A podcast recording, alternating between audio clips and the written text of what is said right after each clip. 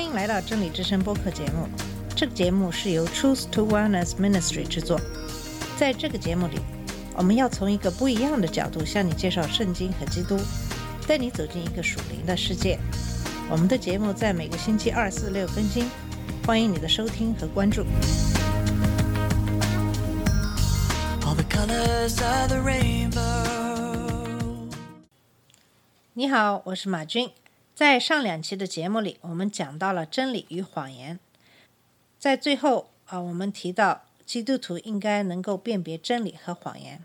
作为基督徒，要想真正的听到神的声音，就应该经常读圣经、祷告，认识神和亲近神。这就像是我们认识一个人一样。如果你不跟这个人在一起相处很长时间，你可能很难了解这个人是什么样的人。在一起相处时间久了，交流多了，你就了解了这个人的性格、习惯、心地是不是善良等等。那么，我们跟神之间的关系也是这样的，需要你花时间去了解他、认识他，这样我们就可以对神的声音非常了解。正如约翰福音十章二十七节中讲到：“我的羊听我的声音，我也认识他们，他们也跟随我。”在圣经中，你可以常常看到把我们人比喻成羊，那么基督耶稣就成了那个牧羊人。圣经中把那些不属神的比喻为狼，所以作为基督徒，要想辨别真理和谎言，我们必须是神的羔羊。同时，我们要认识神、亲近神，这样我们就可以非常清楚什么是属神的，什么是不属神的。圣经在很多地方都指出，并不是所有的自称基督徒都是真正的基督徒。你是否是真正的基督徒，不在乎你是不是犯罪，犯了多少罪，而在于你的内心与神有多亲近，有多爱主你的神。就像圣经中讲的一样：“我的羊听我的声音，我也认识他们，他们也跟随我。”圣经中有几处的例子讲到，不是所有的人都是神的羔羊。在马太福音十三章二十四节开始讲了一个稗子的比喻。耶稣有设个比喻对他们说：“天国还像人撒好种在田里，几只人睡觉的时候，有仇敌来，将稗子撒在麦子里就走了。到长苗吐穗的时候，稗子也显出来。田主的仆人来告诉他：‘主啊，你不是撒好种在田里吗？从哪里来的稗子呢？’主人说：‘这是仇敌做的。’仆人说：“你要我们去薅出来吗？”主人说：“不必，恐怕薅稗子，连麦子也拔出来，容这两样一起长，等着收割。当收割的时候，我要对收割的人说：先将稗子薅出来，捆成捆，留着烧；唯有麦子要收在仓里。”这就是那个稗子的比喻。在这一章的后来。耶稣给他们门徒解释了稗子的比喻。他回答说：“那撒好种的，就是人子；田地就是世界。好种就是天国之子，败子就是那恶者之子。撒败子的仇敌就是魔鬼。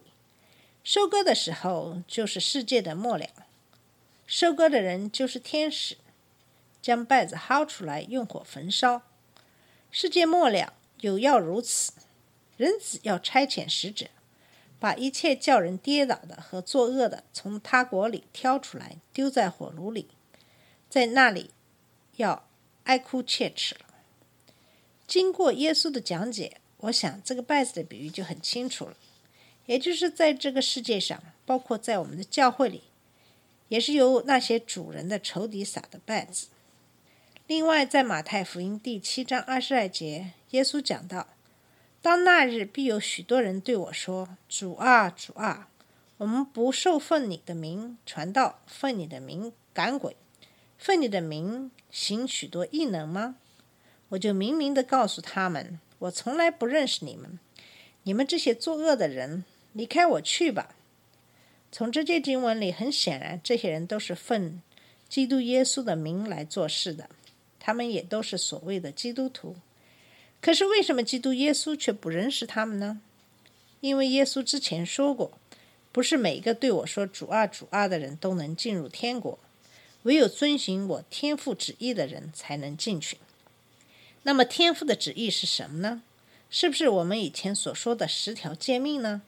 还应该是在新约马太福音二十二章三十七节开始的。你要尽心、尽性、尽意爱主你的神，这是诫命中的第一，且是最大的。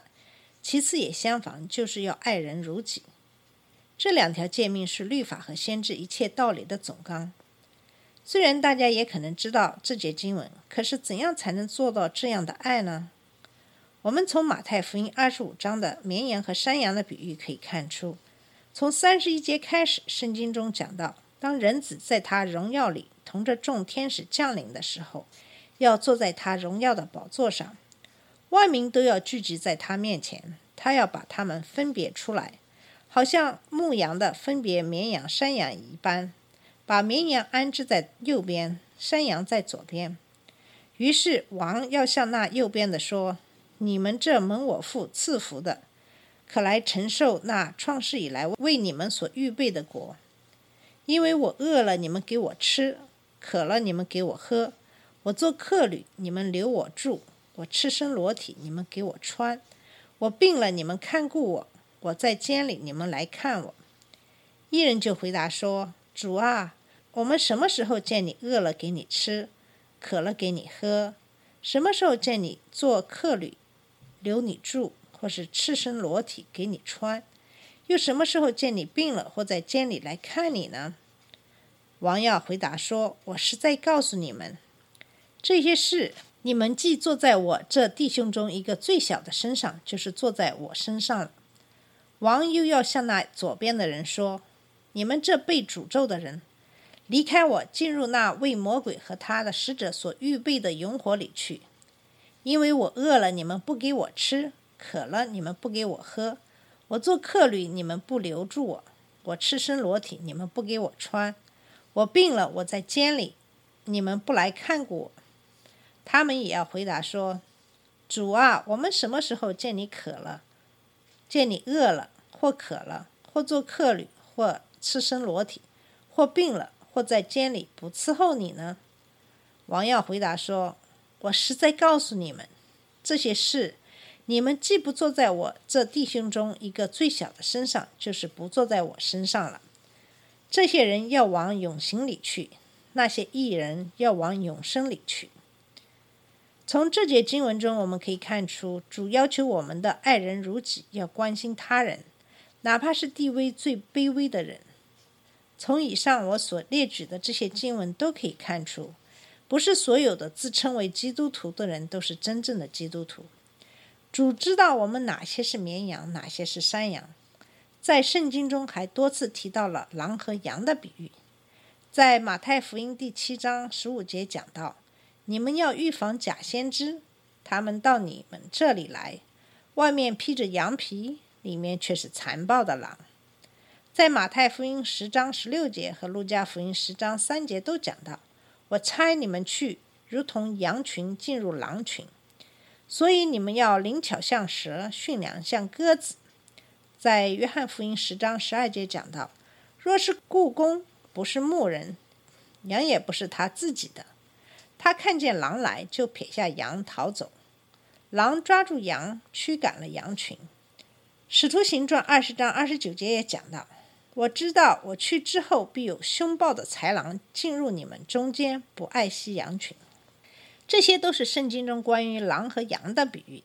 在圣经中，基督耶稣常常被称为牧羊人。牧羊人就是要保护自己的羊。狼其实就是比喻魔鬼，魔鬼是对羔羊的一种威胁。那么披着羊皮的狼，就是那些与他们现实中的角色不相称的人。在现实生活中，其实就是那些假先知，或是那些给人错误教导的人。这些人对于神的羔羊也是非常危险的。那么，怎么辨别这些披着羊皮的狼呢？首先，他们喜欢权力，而不授予人权力。狼一般会把别人当成垫脚石来达到他们的目的。他对别人是不在乎的。其次，他们表面上很甜蜜。但是他们会露出他们真正的面目。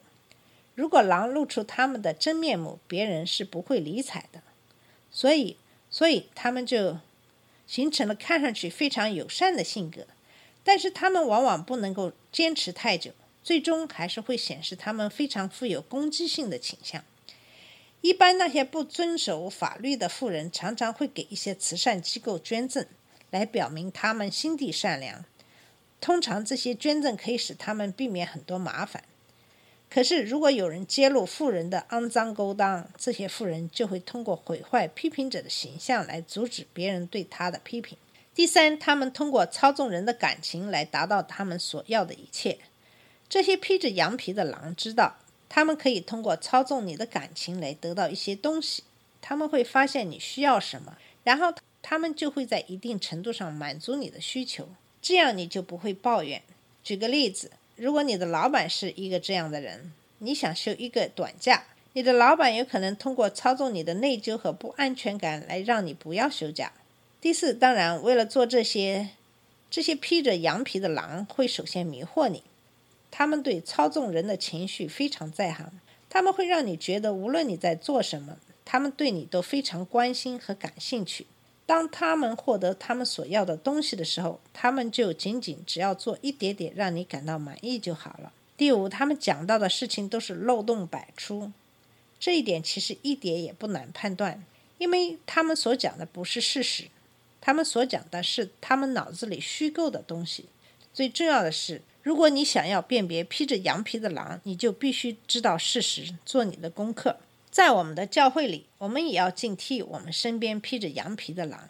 正如约翰福音十章十二节讲的：“狼来到羊群，狼抓住羊，赶散了羊群。”在教会里，所有的教会的会友都是羊群的羔羊。如果我们发现有人加入教会，可是教会的人却却渐渐的离去，变少了。不管这个人在教会里是什么样的角色，我们都应该知道，这样的人其实就是披着羊皮的狼。我们就应该警惕这样的狼。我们每一个基督徒都肩负着基督耶稣让我们传福音的使命。教会的目的是牧养教会的会友，我们不能够做那些故宫，看狼来了不管不问，不去戳穿狼的本性。而由狼进来把羊赶散了，这就是圣经中狼和羊的故事。希望大家都能从圣经中这些经文得到启示，做一个能够听到牧羊者声音的羊，同时也要像牧羊人那样保护羊群。好了，这期的节目我们就到这里，谢谢收听，下次节目再见。这里是真理之声播客节目。真理之声是 Truth to Wellness Ministry 旗下的一个节目，由 Truth to Wellness Ministry 制作和播出。如果你有什么想跟我们分享，请给我们发电子邮件，我们的邮箱地址是 truth to wellness at gmail dot com。